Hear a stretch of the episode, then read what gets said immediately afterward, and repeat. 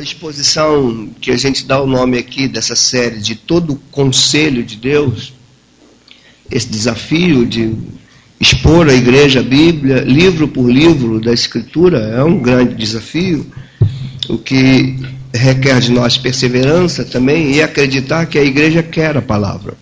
E foi acreditando que essa era a vontade de Deus e que a igreja, no fundo, deseja a palavra, que nós começamos então a discorrer livro por livro da Bíblia, e nesses livros todos que nós já pregamos, nós chegamos hoje em Daniel. Então eu queria que você abrisse a tua Bíblia no livro de Daniel.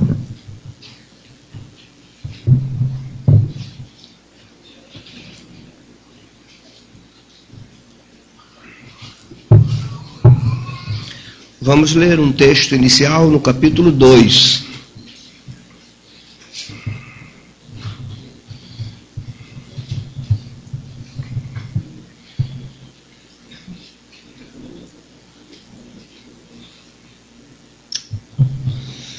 Daniel capítulo 2, versículos 20, 21 e 22. Esses três versículos, eles são os versículos através dos quais nós vamos aqui discorrer o assunto do livro de Daniel e tomar a Deus. Eh, esperamos que seja extremamente edificante para todos nós. Verso 20 até o 22 do capítulo 2, que diz assim: Disse Daniel Seja bendito o nome de Deus de eternidade a eternidade, porque dele é a sabedoria e o poder. É ele quem muda o tempo as estações, remove reis e estabelece reis. Ele dá sabedoria aos sábios e entendimento aos inteligentes. Ele revela o profundo e o escondido. Conhece o que está em trevas e com ele mora a luz. Senhor, nós já oramos, mas eu volto a erguer diante de ti uma palavra de oração, suplicando por minha vida, que aqui estou como porta-voz da tua palavra. Eu reconheço a minha limitação, Senhor. Reconheço que sou pequeno demais para falar das grandezas da tua palavra. Mas a tua igreja aqui está esperando, Senhor. Está esperando que tua palavra venha pela minha boca. Então eu te peço, por amor ao teu nome, pela fidelidade tua, tua igreja, pela tua infinita misericórdia, use a minha vida. Que isso tudo seja para a tua glória e para louvor do teu nome. Nós oramos assim e já te agradecemos no nome de Jesus. Amém. Amém. Queridos irmãos, estamos num cativeiro. O livro de Daniel, ele está no contexto do livro de Lamentações no contexto do livro de Ezequiel. Daniel é contemporâneo desses dois profetas. Cada um desses profetas tratou do mesmo contexto por óticas diferentes. Nós vimos no livro de Lamentações como o autor deste livro viu o cativeiro babilônio, viu Nabucodonosor entrando levando para a Babilônia uma primeira remessa de cativos, depois teve uma segunda, depois uma terceira intervenção que foi a destruidora. Jeremias, o autor de Lamentações, tratou de um jeito, Ezequiel tratou disso, tendo como tema a glória de Deus. Ele mostrou a razão daquele povo estar ali, e foi exatamente quando a glória de Deus se retira do templo, depois se retira da cidade, retirando-se a glória de Deus, acabou a segurança da cidade, daquele povo, e essa foi a razão deles serem levados cativos. Daniel vai falar deste momento de cativeiro por, uma outro, por um outro viés, uma outra ótica, um outro prisma. Ele vai ver a soberania de Deus sobre aquele cativeiro. Ele vai ver Deus soberano sobre Israel cativo, ele vai ver Deus soberano sobre a Babilônia, ele vai ver Deus soberano sobre todos os reis, e ele vai ver o triunfo da soberania de Deus lá na frente. É um livro de 12 capítulos, porém um livro ambíguo de alguma forma. antagônicos, tem questões antagônicas no livro de Daniel. Por exemplo, Daniel, os seis primeiros capítulos são de narrativas históricas de coisas que aconteceram dentro da Babilônia, dentro da corte, tanto dos babilônios quanto dos persas. Então, os seis primeiros capítulos vão tratar disso, é histórico. Os seis primeiros capítulos pode ser tranquilamente matéria de qualquer escola dominical, de qualquer escola bíblica. São histórias que o povo de Deus conta e contará a vida toda. Os seis últimos, no entanto, são escatológicos. Se os seis primeiros são matéria de escola dominical, os seis últimos são matéria de disputas teológicas severas. Se os primeiros seis capítulos são de narrativas simples, os seis últimos são repletos de complexidade. Então, Daniel junta narrativa histórica e narrativa escatológica, simplicidade e complexidade. Daniel usa dois idiomas. O livro dele tem aramaico e tem hebraico, os dois. Então são questões bem antagônicas. Trabalha questões do cotidiano e trabalha questões que não cabem na mente humana. Ele mostra Deus livrando o povo de Israel, salvando o povo cativo, guardando o povo cativo dentro da Babilônia. Ele mostra Deus triunfando sobre a história de todos os povos num tempo que não cabe na nossa mente. Então, esse é o livro de Daniel. Qual é o tema principal de Daniel? Qual é o grande assunto de Daniel? A mensagem deste livro se resume à soberania universal de Deus. Se Ezequiel trata da glória de Deus, Daniel trata da soberania cósmica de Deus, universal, sobre todos os povos. Daniel trata de um assunto muito pertinente a nós. Ele trata da necessidade de sermos fiéis à nossa fé. Ponto interessante. Daniel nos ensina que fé e fidelidade não podem caminhar separados. Se eu creio, eu preciso ser fiel ao que eu creio.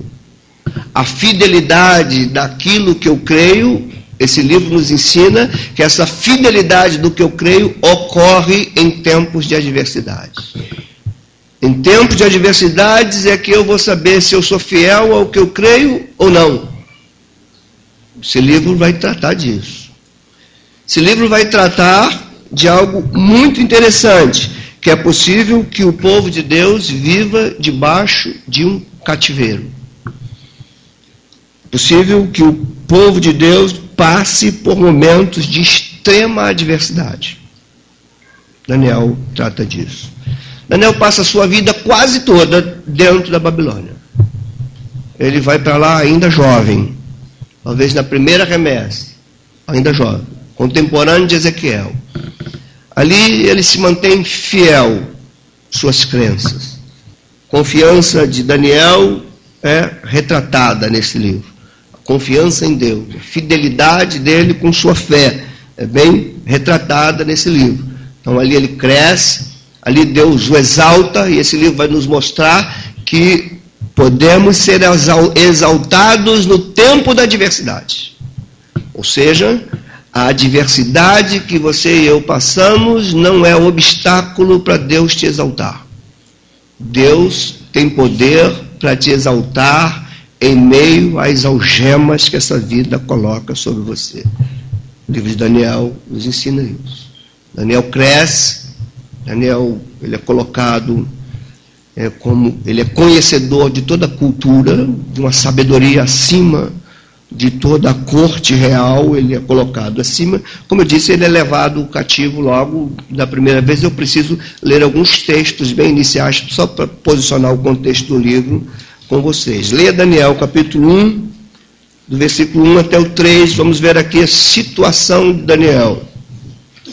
Ele diz: No ano terceiro do reinado de Jeoaquim, nós temos aqui um dado histórico rei de Judá, veio Nabucodonosor, rei da Babilônia, a Jerusalém e a sitiou. Então Daniel está mostrando o que Jeremias mostrou, o que Ezequiel mostrou. E Jerusalém foi sitiada pelos babilônios.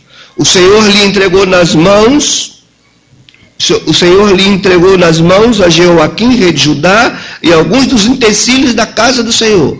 Então, os utensílios do templo foram levados para a Babilônia. Daniel está relatando isso aqui. A estes levou-os para a terra de Sinar, para a casa do seu Deus, e os pôs na casa do tesouro do seu Deus. Você não sabe o que é isso para um israelita, para um judeu.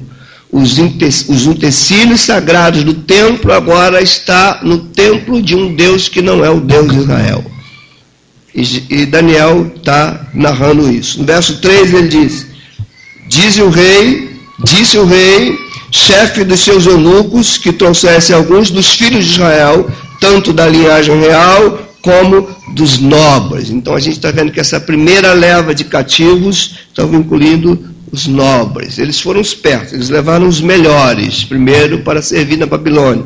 A primeira leva era a elite, Daniel, Ezequiel, estavam no meio dessa elite. Como eu falei domingo passado, Ezequiel era um, um sacerdote que não pôde exercer o seu sacerdócio porque o templo foi destruído. E ele então é chamado para exercer não o sacerdócio, mas o ministério profético.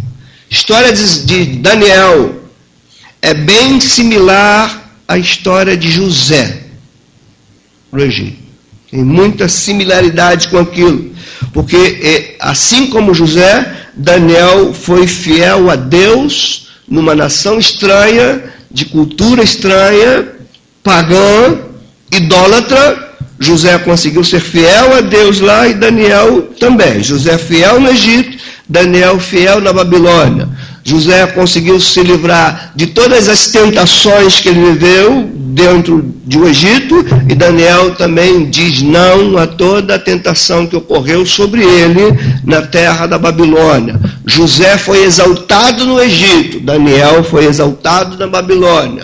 José foi colocado como homem de confiança do rei no Egito. Daniel foi colocado como homem de confiança do rei na Babilônia. Então, há uma similaridade histórica aqui que é muito importante esse dado para nós. Deus está nos mostrando a sua história. Há um ponto muito interessante já no início do, do livro, como Daniel é similar a José. José foi tentado pela mulher do rei, vocês lembram disso? E ele nega a fazer qualquer coisa dentro da corte egípcia que contrariasse a fé que estava plantada no seu coração. Assim Daniel também decide firmemente não, no seu coração a não cometer qualquer ação que, for, que contrariasse a sua fé. Ou seja, Daniel era coerente com aquilo que ele cria. Leia capítulo 1, versículo 8, por exemplo. Veja bem, o início do verso 8, o verbo usado com força aí. Ó. Resolveu Daniel. O que, que você entende por isso? Tinha algo em Daniel que era uma resolução. Ele havia decidido internamente. O que, que ele decide? decidiu Daniel firmemente não contaminar-se com as finas iguarias do rei, nem com o vinho que ele bebia. Está grande um ensino, um grande ensino para nós. Uma maneira de você ser fiel à tua fé em tempo de adversidade é determinar firmemente no teu coração é ser resoluto. E aqui está uma lição muito, muito importante para nós. É exatamente no tempo da tua fragilidade que você é mais tentado. Enquanto o teu inimigo te tenta para te derrubar, o teu Deus te prova para te exaltar. E a, a resolução está contigo. Você pode resolver não se contaminar como você pode resolver abrir a guarda. Daniel resolveu firmemente não se contaminar as finas iguarias do rei. Isso é uma questão de confiança. Outra coisa que a gente vê em Daniel é que nem toda a adversidade que ele vivia em terra estranha, cativo, nem isso calou a boca de Daniel diante do seu Deus. Daniel orava. Daniel se colocava diante de Deus, mesmo vivendo numa cultura pagã. A corte era envolvido com paganismo. Mas Daniel, leia comigo capítulo 6, versículo 10.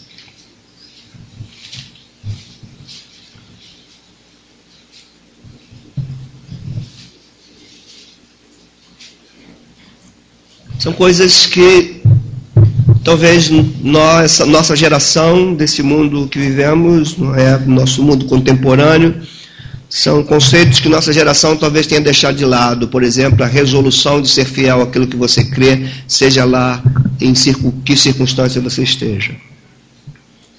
A outra coisa que o povo de Deus tem deixado, tem esquecido é o dever e o princípio e o direito de clamar a Deus quando há um complô contra ti.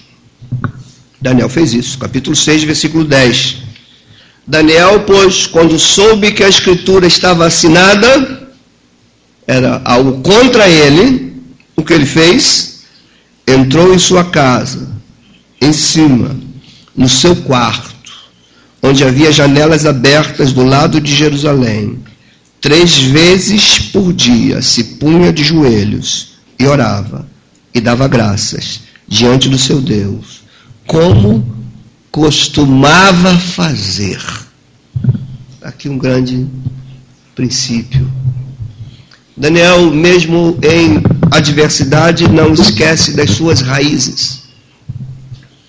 Não esquece da sua origem espiritual, do fundamento da sua fé ele está na Babilônia, mas ele dobra seus joelhos no quarto e abre as janelas que vai em direção a Jerusalém. Jerusalém estava a raiz dele, onde ele aprendeu a sua fé, onde ele aprendeu no Deus Criador. E agora ele está em terra estranha, cativo, uma cultura pagã, idólatra, refém de reis pagãos. E mesmo nesse contexto, ele decide não se contaminar e ele jamais deixa de clamar ao seu Deus, mesmo que as ameaças à sua volta sejam fortes. Nós vivemos num tempo, irmãos, que essas armas espirituais estão sendo deixadas de lado. A arma da oração, do joelho dobrado, do voltar-se para a tua raiz, de lembrar das coisas que Deus falou contigo, das coisas que você defendeu na tua vida, daquilo que você creu, daquilo que os teus pais te ensinaram, das coisas que fundamentaram tua vida, pavimentaram a estrada da tua caminhada, e agora em determinado momento da tua vida, da nossa vida, você se sente refém, manietado, manietada, sem perspectivas de retorno a um tempo que você gostaria de viver e que você já viveu, você pode cometer erros nesse momento da tua vida, que é uma vida, um momento que todos nós passamos. Daniel aqui resolve e Daniel aqui não esquece suas raízes. Ele lembra das suas raízes. Ele olha para Jerusalém. Ele tem uma esperança grande dele. Daniel tem um testemunho tão forte na Babilônia que o livro de Ezequiel o cita como grande exemplo de fé e de espiritualidade. Você sabia que Ezequiel cita Daniel? Se você ler o capítulo 14 de Ezequiel, no verso 14, no verso 20, se você ler o capítulo 28 de Ezequiel, no verso 3, você vai ver ele mencionando Daniel. Dentre os grandes, por exemplo, ele, ele coloca Daniel numa lista que está Jó e Noé como exemplos. Está em Ezequiel capítulo 14, verso 14, se eu não me engano, e depois ele repete isso no verso 18. Então a gente está diante de um testemunho histórico, teológico, de extrema relevância para a minha vida, para a tua vida, para todos nós. O livro é dividido em duas partes. Os seis primeiros capítulos são narrativas históricas palacianas, aquilo que ocorre na corte, aquilo que ocorre ali é, na Babilônia. Os seis últimos capítulos são narrativas históricas escatológicas que nem Daniel sabia exatamente do que ele estava falando, para onde ele estava apontando. Seis primeiros capítulos você vê Deus livrando o seu povo dentro da Babilônia. Nos seis, nos seis últimos capítulos você vai ver Deus derrubando tronos, levantando tronos e falando de um governo messiânico que nunca terá fim. Estava tudo isso na mente de Daniel. Está tudo isso aqui neste livro preciosíssimo para nós. Como a gente costuma fazer, a gente pergunta quais são as lições principais. Irmãos, são inesgotáveis. As lições desse livro são inesgotáveis. Tive dificuldade de selecionar algumas, como eu preciso ser breve, objetivo. Queria que você entendesse comigo quatro princípios para você carregar contigo, para nós carregarmos conosco, num tempo de cativeiro. Aliás, o título dessa mensagem é Preservando a Fé e a Confiança em Tempos de Cativeiro. Um tempo de cativeiro, o que teu inimigo mais quer destruir você é a tua fé e a tua confiança. Esse livro nos ensina como lidar com isso. Eu quero expor para você quatro princípios. Você já viveu algum tempo é, se achando cativo? É uma ilustração disso aqui. A Bíblia trabalha com isso o tempo todo.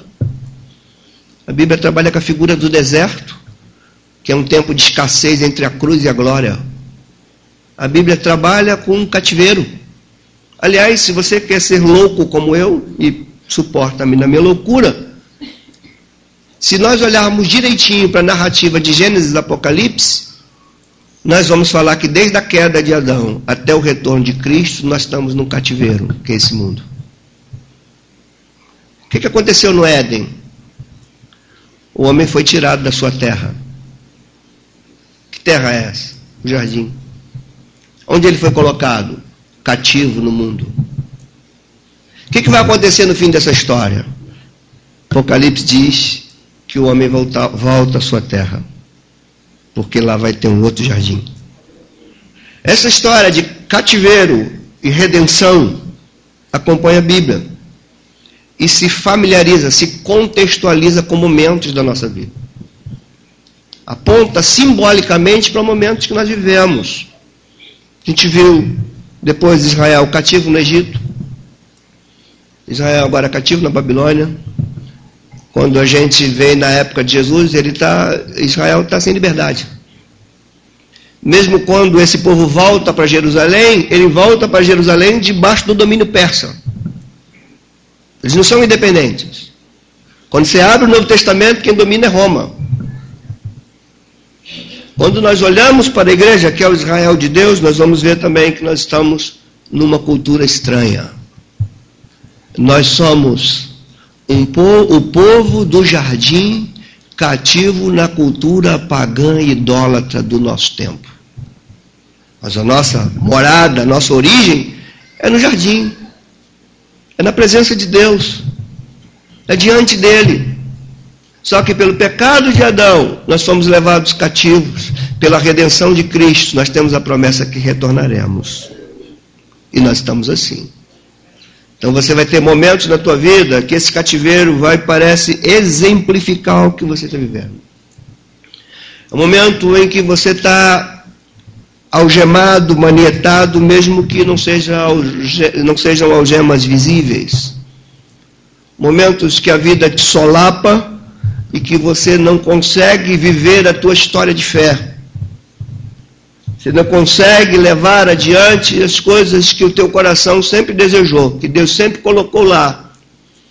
Você está refém, refém de situações. Eu, como eu disse, isso, é, isso cai muito individualmente em nós. Cada um de nós tem seu cativeiro, seu momento de querer fazer e não poder, de estar preso de alguma forma, de estar impossibilitado de agir com liberdade na história da tua vida, na tua caminhada. O que fazer nesse momento? O que esse livro nos ensina nesse momento cativo? Talvez você esteja assim hoje, talvez você já viveu, talvez você viverá, mas essa história se familiariza com a nossa. Momentos que você vivia tempo de glória, tempo de liberdade, tempo de sonhos, e de repente você olha para a tua vida, você é refém de um Nabucodonosor desse, você é refém de situações, você não consegue, e aí você é tentado, você é atacado de diversas formas. Nosso inimigo aproveita da tua fragilidade para tentar derrubar você de vez, porque você está vulnerável. O que fazer? Outro dado interessante de Daniel é que ele, ele passa tanto tempo no cativeiro que ele vê várias dinastias. Ele vê de Nabucodonosor, ele vê a queda de Nabucodonosor, ele vê a conversão de Nabucodonosor, suposta conversão, ele vê o filho de Nabucodonosor, ele vê a invasão pérsia pelo rei Dario, ele vê tudo isso. Está lá, como um testemunho e profeta de Deus no meio daquilo. Daniel foi profeta do rei. Daniel teve coragem de falar para Nabucodonosor: teu reino vai cair, porque você se orgulhou demais. E quando o reino dele cai, que ele fica como louco, ele lembra do que Daniel falou. Primeira lição para a minha vida e para a tua vida. Entenda junto comigo que é fundamental você, eu, vou falar pausadamente, porque isso é tão importante para a tua vida e para a minha. É fundamental que você preserve a confiança em Deus quando você está manietado. Preservar a tua confiança em Deus, mesmo em contextos totalmente desfavoráveis. Mesmo sendo ameaçado por esse mundo pagão ou pelas circunstâncias que se impôs sobre a tua vida. Digo isso que na minha experiência de homem de ministério e como homem comum que sofre suas tentações, eu não tenho dúvida de lhe afirmar que o maior desejo do teu inimigo é que você perca a confiança. Fé e confiança aqui caminham juntos. Por isso que eu estou falando que Daniel, ele trata de fé e fidelidade. É fidelidade à sua fé, fidelidade ao que você crer. Aquilo que você crê, você pode não ver, você pode estar no momento que não há uma chance de você ver. Quando você olha à sua volta, você vê exatamente o contrário. Mas é nesse momento que você tem algo que só um filho de Deus pode ter: continuar confiando, mesmo que as circunstâncias digam não. Olha comigo. Você já pode ver isso desde o primeiro capítulo, no capítulo 1, no verso 8, que nós já lemos, quando diz assim: decidiu Daniel firmemente no seu coração. O que, que era aquilo? Eles ofereceram comida para eles, e a comida que ofereceram para aqueles jovens era uma comida contrária à sua tradição, à sua crença. E aí eles estavam numa sinuca de bico, como se diz na gíria. Estava numa encruzilhada. Ou eu como e me alimento para me sustentar, ou eu confio em Deus que Ele vai me sustentar mesmo sem eu me alimentar disso. Isso é que estava na cabeça desse jovem. Isso é que é a vida vai te provar sempre. Sempre a vida vai se encarregar de te provar nisso. Se a tua confiança é sustentada no tempo em que, teoricamente, Você pensa, se eu não fizer isso, eu vou sucumbir. Mas se eu fizer isso, é contra a minha fé. E aí? Eu vou sucumbir ou eu vou confiar? Te dou um exemplo do rei Saul, que está em guerra com os filisteus, os filisteus estão perto, e a crença de Saul, a crença do povo de Israel era: a vitória de Deus está em queimar o holocausto, cultuar a Deus, ali está garantida a tua vitória. Só que só pode queimar o holocausto o sacerdote, alguém é autorizado para isso. E está lá Saul. Os filisteus ameaçando. O holocausto pronto. Mas Samuel não chega para queimar o holocausto. Prova. O que, que eu faço? Não queimo o holocausto e confio que Deus vai me livrar dos filisteus?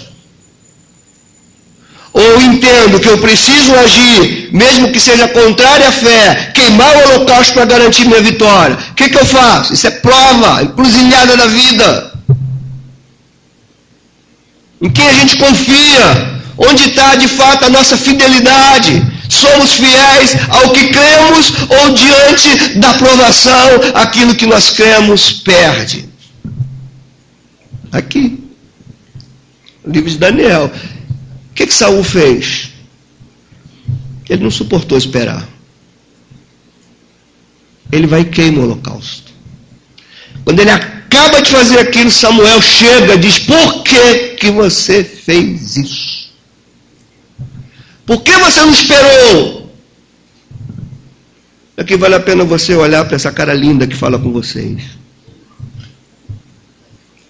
Às vezes, nós perdemos o que Deus está construindo em nós por um momento, por falta de paciência por falta de esperar nele, por falta de confiar. E eu ouso dizer que todos nós já erramos nisso. Decisões que o teu coração diz não. Ou a tua razão diz não. Há um poema de uns dois poetas sergipanos, se eu não me engano, aliás, cearenses, que dizia assim: Há meu coração que não entende o compasso do meu pensamento. Ele diz assim: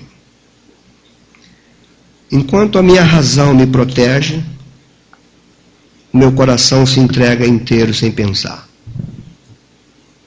Depois ele diz: o resultado disso, quando o coração fala mais do que a razão. Ele diz: meu corpo inteiro sai tremendo, massacrado desse conflito.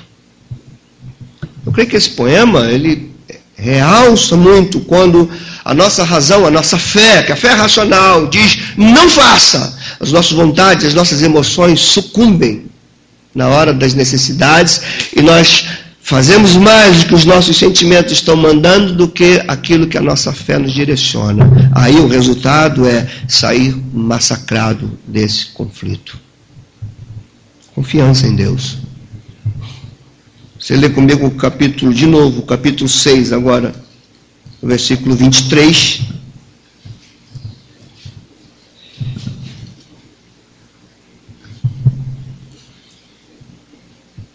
Esse aqui é o episódio que ele é colocado na cova dos leões. Né? Daniel é cheio de histórias. Daniel é o que vai contar a história dos três jovens na fornalha. Daniel é o que vai contar a história deles não se dobrarem com a relação à alimentação. Daniel vai contar a história que ele é colocado numa cova de leões porque não quis adorar outro que não seja o seu Deus.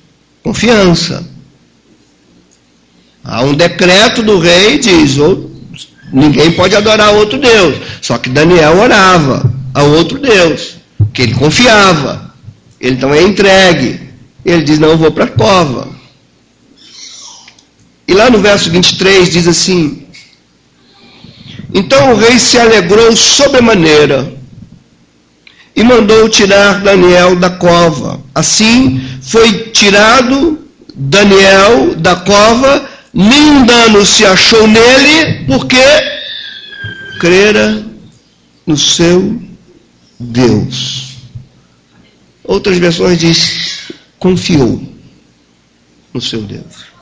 Então esse é um princípio para você levar para a tua vida, para a tua vida, para nós levarmos a necessidade de continuar confiando em Deus quando as circunstâncias dizem que vão acabar com a tua vida. Se as circunstâncias estão falando para você, você não vai sobreviver, eu estou dizendo para você, no nome do Senhor da Glória, confia no Senhor. Seja fiel à sua fé. Confia no Senhor. Segundo princípio, em meio de adversidades, em meio de cativeiro, precisamos de homens e mulheres de oração. Homens e mulheres que não perderam o princípio de dobrar seus joelhos. Como eu disse no início da minha fala, nós estamos aos poucos perdendo esse princípio. Nós estamos resolvendo ou tentando resolver as questões da nossa vida pelos meios que qualquer pessoa que não conhece o nosso Deus usa. O povo de Deus hoje confia primeiro em outras coisas e vai orar a Deus como não tem mais nada para confiar. Quando acabou a, a, possibilidade de alguém que você pensava que te ajudar, te ajudou, quando acabou a possibilidade de, pelas recomendações médicas, você conseguir alguma coisa, quando acabou a possibilidade de alguém te empurrar para dentro de uma posição dentro do teu trabalho, quando não tem mais nada para você recorrer na horizontal, aí você vai orar a Deus. Daniel ensina uma via contrária. Primeiro você ora a Deus confiando que o coração do homem está na mão dele. E Daniel fazia isso. Ele orava. Ele não usava de habilidades. Ele poderia, por exemplo, fazer a boa política do rei, porque assim eu vou ser livre disso tudo. Daniel falava: Não, eu vou orar. Eu vou orar, vou continuar orando, e a minha palavra para mim, para a tua vida, para as nossas vidas é entender que fé e oração não caminham de forma separados. Aliás, é um contrassenso, é uma incoerência você dizer que crê e não ora. Porque a oração a Deus é uma prova de que você crê nele mesmo quando ele já tenha assentado no teu coração a sua vontade. Um exemplo disso. Deus fala para Elias: Elias, vou fazer chover sobre a terra. Está aí um grande motivo para você não orar mais. Deus já falou que vai fazer. Mas ele creu naquilo que Deus falou. E a prova que ele creu naquilo que Deus falou é que ele subiu o monte orar e botou a sua cabeça dentro dos joelhos e orou por aquilo que Deus falou a ele. Irmãos, nós queremos passar pelas maiores adversidades da vida sem dobrar nossos joelhos. Nós estamos confiando que vai acontecer alguma coisa situação vai mudar, fulano vai chegar aqui, vai livrar, quem te livra é o Senhor, enquanto você não entender isso. E tem momentos, irmãos, que Deus fecha todas as portas para você entender que é só Ele que livra a tua vida. É só Ele quem te sustenta, é só nele que você tem que confiar. Ou pelo menos entender que a, a, a confiança, em primeira instância, está nele. Ele em primeiro lugar. Leia comigo capítulo 6, verso 10. Vamos ler de novo esse versículo. Aliás, vamos primeiro para o capítulo 9, verso 3.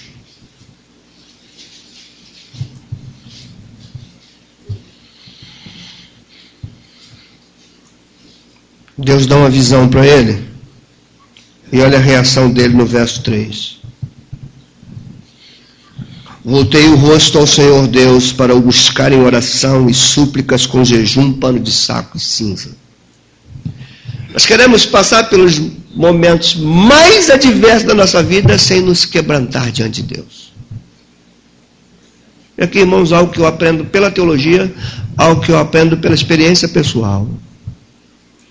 Tem momentos na nossa vida, se a gente não se quebrantar todo diante de Deus. Tem momentos na nossa vida que Deus usa as circunstâncias para tirar você do pedestal da tua arrogância. Para você fazer, para fazer você entender que você não é o que é pelo dinheiro que você tem, pelas amizades que você tem, pelo projeto de vida que você desenhou, pela faculdade que você fez, pelos negócios que você está começando, você é o que é, porque é Deus quem sustenta a tua vida. E quando o homem deixa, quando começa a perder isso de vista, não tenha dúvida de um princípio bíblico: Deus puxa tapete. Nós somos, às vezes, insanos. Às vezes pensamos que a nossa capacidade de articular as coisas sempre vai nos fazer vencedor. Estudo de Daniel foi contrária. Ele rasga as vestes, ele dobra os joelhos, ele põe costume judaico, ele põe pano, saco de cinza sobre ele, ele lamenta, ele faz o protesto dele, o ato dele diante de Deus, clama, se curva, se dobra, dizendo: Só tu és Deus. E olha que a gente está falando aqui do homem mais sábio, talvez, da corte. Homem que tinha todo o conhecimento que nenhum babilônio tinha. Ele podia confiar nisso. Ele podia achar que o rei estava à mercê dele, porque era ele que interpretava os sonhos, era ele que desvendava enigmas. Quando o rei estava em dificuldade, procura Daniel. Ele é quem resolve, é ele quem explica. Quando o filho de Nabucodonosor tem uma visão de uma mão escrevendo na parede, a quem ele vai recorrer? Chama Daniel, por favor, para me dizer o que é isso. Então Daniel sabia do reconhecimento que ele tinha em toda a Babilônia. No entanto, ele rasga suas vestes, bota o seu joelho no chão e clama ao Deus vivo como quem diz: Eu sou o que sou, porque tua mão está sobre mim. É, é para aprender. O contemporâneo dele, que é Ezequiel, já havia anunciado que a razão de estar ali é que aquele povo, depois de ter recebido tudo de Deus, Deus colocou tudo que Deus deu ao povo no lugar de Deus. Tirou a glória de Deus e trouxe a glória para si. E a glória então sai do templo, sai da cidade, e o profeta mostra o quanto aquele povo é frágil sem a presença da glória de Deus no meio dele. Então, meus irmãos, não vamos nos enganar. Se Deus tira a glória de Deus da minha vida, da tua vida, da igreja, da tua casa, dos teus negócios, tudo vai embora. Você não sustenta, você é frágil. Uma pena ver tanta gente que não se interessa por ouvir a palavra de Deus. Que ouvir a palavra de Deus, aguço nos ouvidos, nos prepara para a vida. Então, esse é um princípio fundamental.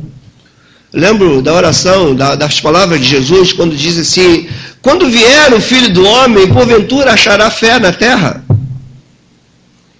Interessante isso. Jesus está dizendo que a vinda do filho do homem poderia estar atrelada a um tempo de indiferença do seu povo. Há um terceiro princípio que eu quero que você creia no que eu estou falando. Eu pedi para Deus usar meus lábios para falar contigo. Terceiro princípio, num tempo de cativeiro, é esse. Resultado dos dois primeiros. Entenda, por favor, que a vida de confiança, a vida de oração, em tempos de adversidade, nos enche de sabedoria e de discernimento. Uma das coisas que você mais precisa no tempo da adversidade é enxergar com os olhos de Deus. Daniel via com os olhos de Deus. Ele enxergava. Deus dava a ele visões, discernimento. Que toda a corte real não sabia discernir, Daniel sabia discernir. Daniel entendia Daniel conseguia ver a vitória de Deus no cativeiro babilônio. O que, que tem isso a ver com a minha vida e com a tua vida? Quanto mais nós resistimos à adversidade, mais o Senhor nos enche de sabedoria. Quanto mais a gente aprende a dizer não àquilo que Deus não deseja, mais nos enchemos de sabedoria. Esse livro nos ensina algo muito importante. Precisamos de homens, mulheres cheios de fé, ocupando cargos públicos. Daniel ocupava cargo público. Daniel ocupava cargo dentro da corte. Estamos aí numa época de eleição. Quem dera que os homens que lá estivessem em cargos públicos fossem, fossem homens tementes a Deus, que decidissem no seu coração não se contaminar com toda a corrupção que há ali naquele antro babilônico. Quem dera que houvesse Daniéis em Brasília. Deus te chama para ser um Daniel no teu trabalho. Lá, no meio de outras pessoas que professam fé diferente da tua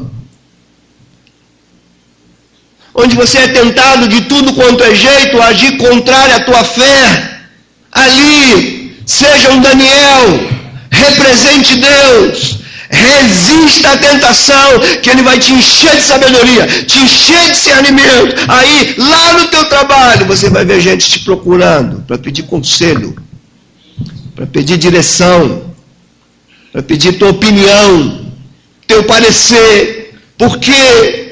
Que no tempo da adversidade, ao invés de você falar o idioma dele, você falou o idioma do céu, você orou a Deus, você conversou com Deus, você resistiu a tudo que tentava te separar dele. Agora é o contrário.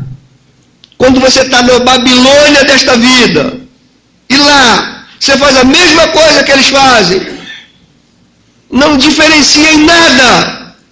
Aí o processo é o contrário ao invés de você se encher de sabedoria, cada vez mais você vai ficando ignorante acerca de princípios, de valores. Vai chegar um tempo que você não sabe discernir princípios, valores, vai saber tomar decisões.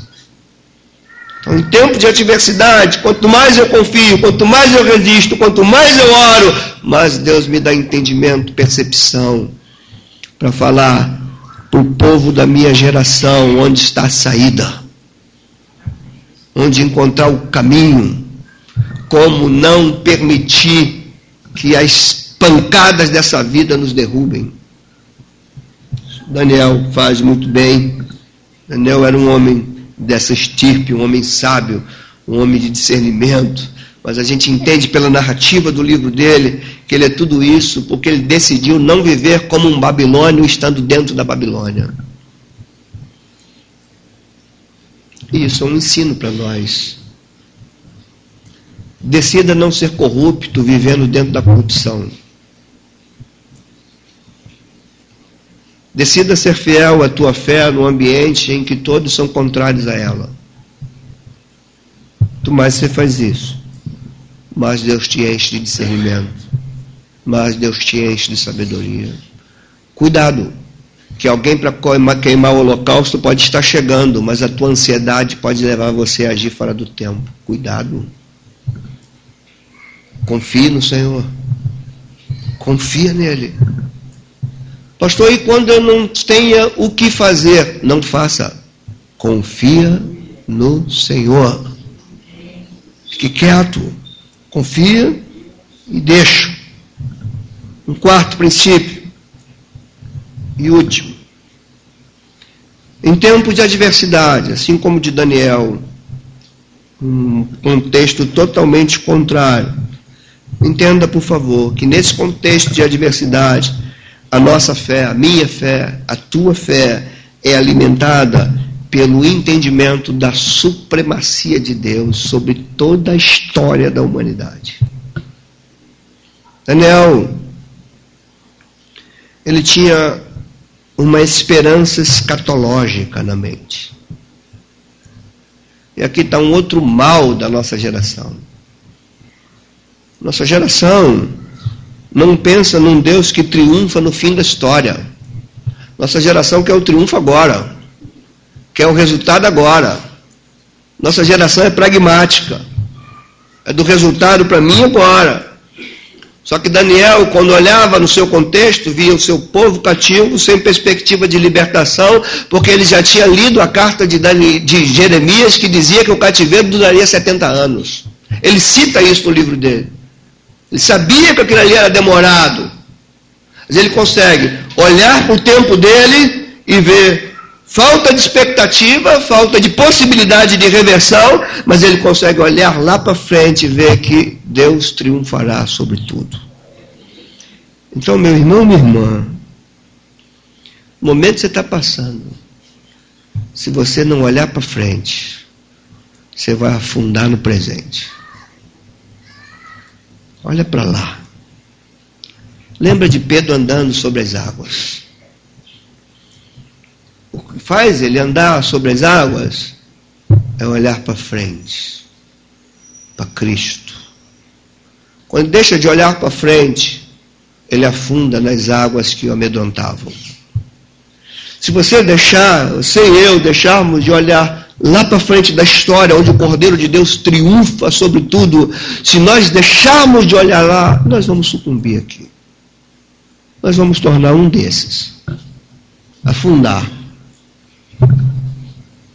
Nos problemas, nas dificuldades, nas adversidades da Babilônia do nosso tempo. Lembro do autor de Hebreus que diz assim: Olhem firmemente para Jesus, autor e consumador da fé, que pela alegria que lhe estava proposta suportou a cruz. O que fez Jesus suportar a cruz era uma alegria que estava proposta. O que faz você suportar é lágrimas, é saber que um dia elas serão enxutas. O que faz você suportar o luto é saber que um dia todos ressuscitarão. O que faz você receber, é, é, é, passar pela injustiça, é saber que será implantado um reino de justiça. É isso que faz você esperar. Olhar para frente. E talvez você esteja cometendo um grande erro, olhando para a tua vida, olhando para o teu agora. E quando você olha para o teu agora, você se deprime. Que o teu agora pode ser uma Babilônia. A Babilônia de Daniel. Mas lembra, no meio dessa Babilônia, você pode e deve confiar, você pode e deve cruzar seus joelhos, você deve crer que enquanto a adversidade se acumula, você se enche de sabedoria e de discernimento para passar por esse momento. E por último, você tem que entender que você pode levantar a tua cabeça e olhar para frente e saber que tem alguém que triunfa. Olha para Apocalipse, que a própria palavra diz, a palavra Apocalipse quer dizer revelação, e a palavra revelação quer dizer retirada do véu. Então, às vezes, você precisa olhar para frente e retirar o véu. Quando você retirar o véu, você vai ver que mil caíram ao teu lado, dez mil à tua direita, mas ele triunfou sobre tudo. Você anda pelo vale da sombra da morte, mas você não morre nele, porque tem alguém que te sustenta. Se alguém sustentou Daniel, sustenta a mim, sustenta a ti. Daniel vai dizer que ele é senhor da história.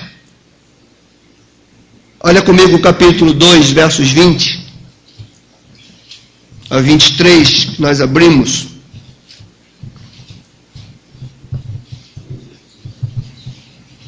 Vinte a vinte e três. Olha o que, é que esse livro nos ensina.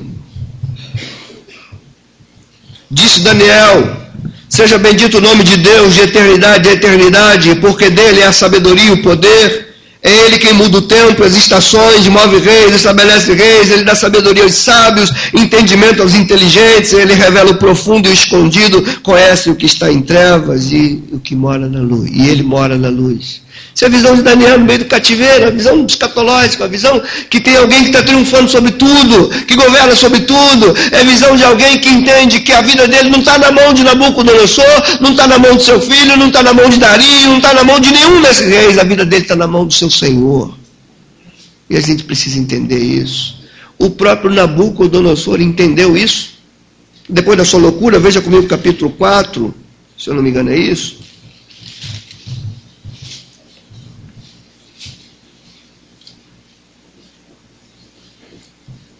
No fim da loucura de Nabucodonosor, diz ele no verso 34, capítulo 4. Ele diz assim: Mas ao fim daqueles dias, eu, Nabucodonosor, levantei os olhos. Aonde?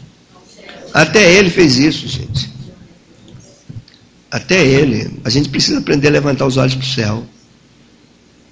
Pensar escatologicamente pensar que tem alguém triunfando. Levantei os olhos do céu, tornou-me a vir o entendimento. Você está fazendo a ligação? O que que traz de novo o entendimento para esse rei? Ele ter olhado para o céu. O que que te devolve o entendimento no meio da adversidade do cativeiro? É você olhar para o céu. Se você não olhar para o céu, você não entende o momento que você está passando. Você pode procurar culpados. Você pode colocar a culpa sobre você mesmo. Você pode não receber perdão de Deus. Você pode não entender, você pode sucumbir. Você pode abrir lacunas. Você pode contrariar a tua fé. É olhar para o alto. Continuando aí o verso 34. E eu bendisse o Altíssimo. Olha, resultado de olhar para o alto. Abre o entendimento, e quando se abre o entendimento, o que, que acontece? Bendizemos o Altíssimo. E louvei, e glorifiquei ao que vive para sempre, cujo domínio é sempre eterno e cujo reino é de geração em geração. Olha o que, que esse homem está vendo. Todos os moradores da terra são por ele reputados em nada e, segundo a sua vontade, ele opera com o exército do céu e os moradores da terra. Não há quem lhe possa deter a mão, nem lhe dizer: Que fazes? Tão logo me tornou a vir o entendimento também para a dignidade do meu reino, tornou-me a vir a minha majestade, o meu resplendor, tudo é devolvido. Você crê que Deus te devolve? Então aprende a olhar para o alto. Aprende a voltar a glorificá-lo, a adorá-lo, a entender que ele tem domínio sobre as circunstâncias. Volta aqui comigo. Os meus conselheiros, os meus grandes, fui restabelecido no meu reino, a mim se me ajuntou extraordinária grandeza. Agora, pois, eu, Nabucodonosor, louvo e glorifico o Rei do céu, porque todas as suas obras são verdadeiras e os seus caminhos justos, e pode humilhar aos que andam na soberba. Céu, o Rei falando isso. Então, meus irmãos, cuidado. Entenda o que a palavra de Deus fala para você. Como diz o livro de Provérbios, honre o Senhor e não confie no seu próprio entendimento. Diz mais do que isso. Daniel vê, o rei tem uma visão. Pede a interpretação para Daniel, vai falar assim: essa visão significa o seguinte: teu reino subiu, teu reino vai ser destruído, os medos persas vão entrar, depois eles vão cair. Os gregos vão dominar.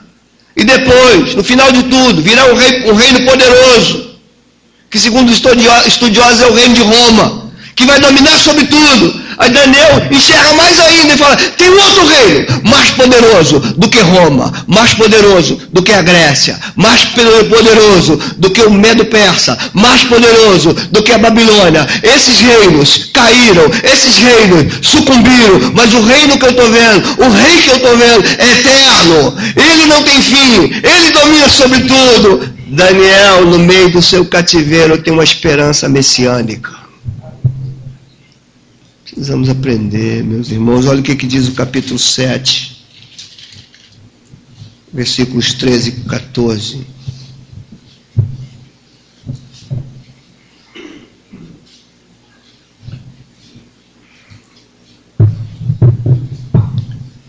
Diz assim: 13.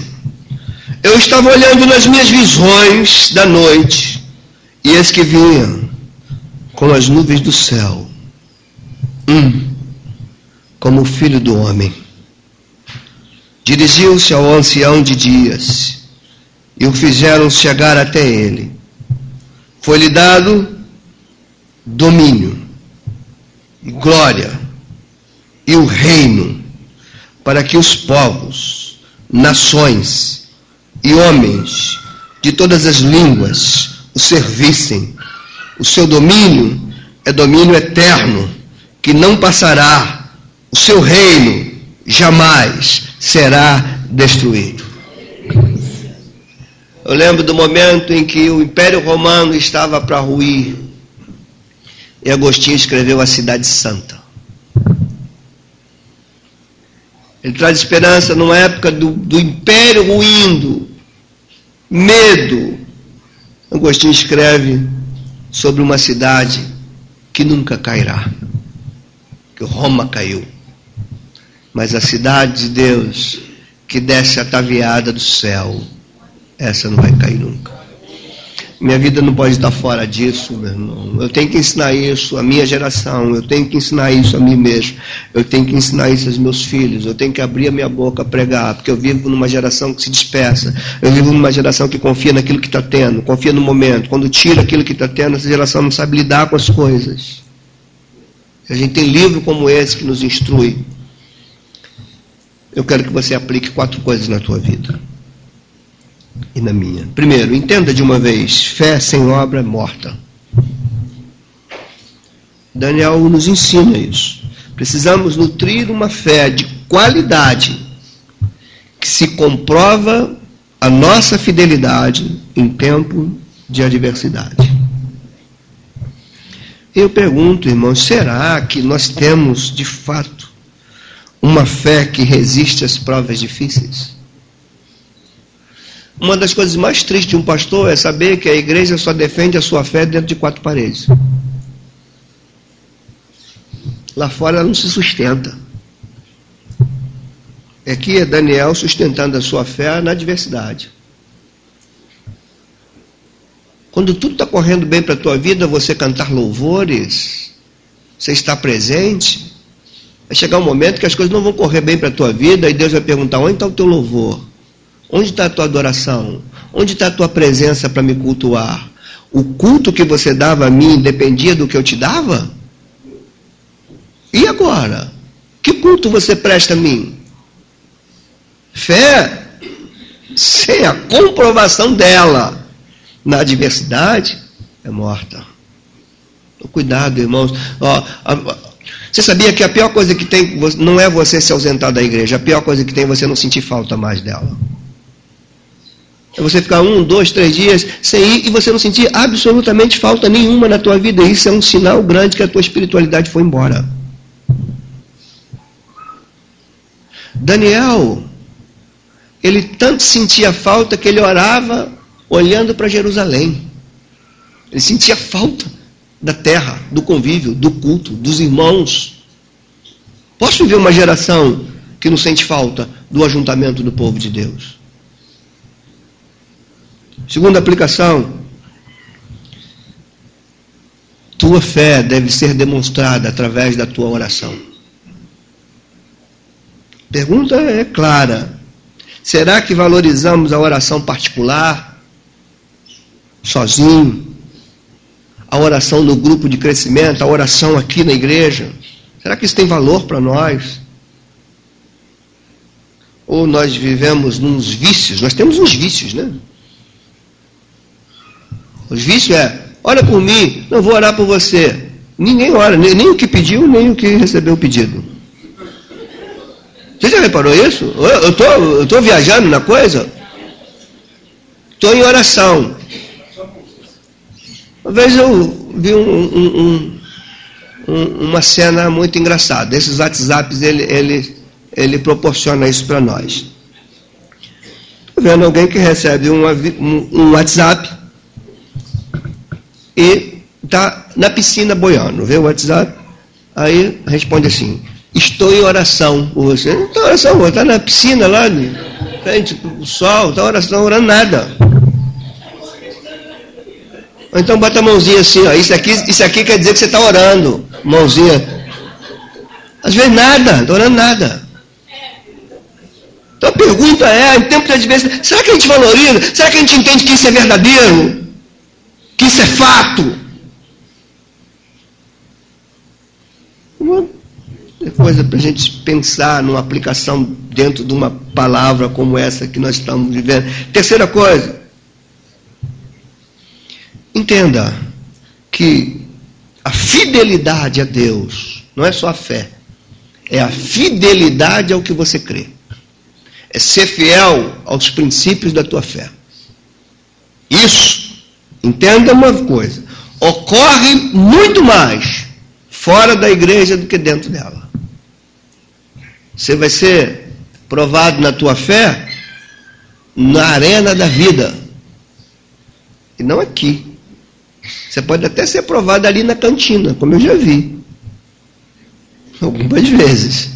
Alguém já negar os seus princípios ali, quando briga por um último pedaço de pizza que tinha. Isso é fato, isso é coisa que eu vi. Eu vi, estar bem atrás, assim, vendo. Coisa desse tipo, irmãos. Será que a nossa fé tem sido defendida? Tem sido anunciada por onde nós passamos? Ou anunciamos a nossa fé aqui um para o outro? Tem aqui quatro lâmpadas, não tem? Quatro. Qual delas brilha mais? Não dá para ver. A tua luz só tem sentido se você estiver misturado nas trevas. É lá que Daniel estava. Misturado nas trevas, mas sua luz estava brilhando. Sua luz estava sinalizando. Sua luz estava mostrando. Por último, devemos crer, aguardar, orar, desejar a vinda de Jesus Cristo. Igreja não pode perder isso, irmão. Aliás, esse é o sentido de fé, sabia? Quando você lê Hebreus 11, a fé é a certeza das coisas que se esperam e o fundamento, as convicções das coisas que não vejo. O que é isso que se espera e que não se vê? Aí, o pregador pragmático vai pegar esse versículo e dizer: Você espera o teu aumento no emprego? Então, fé é certeza de que você não está vendo ainda. E arrebenta com o texto. O texto ali é escrito para os hebreus, cristãos, que diz que fé é certeza, é convicção.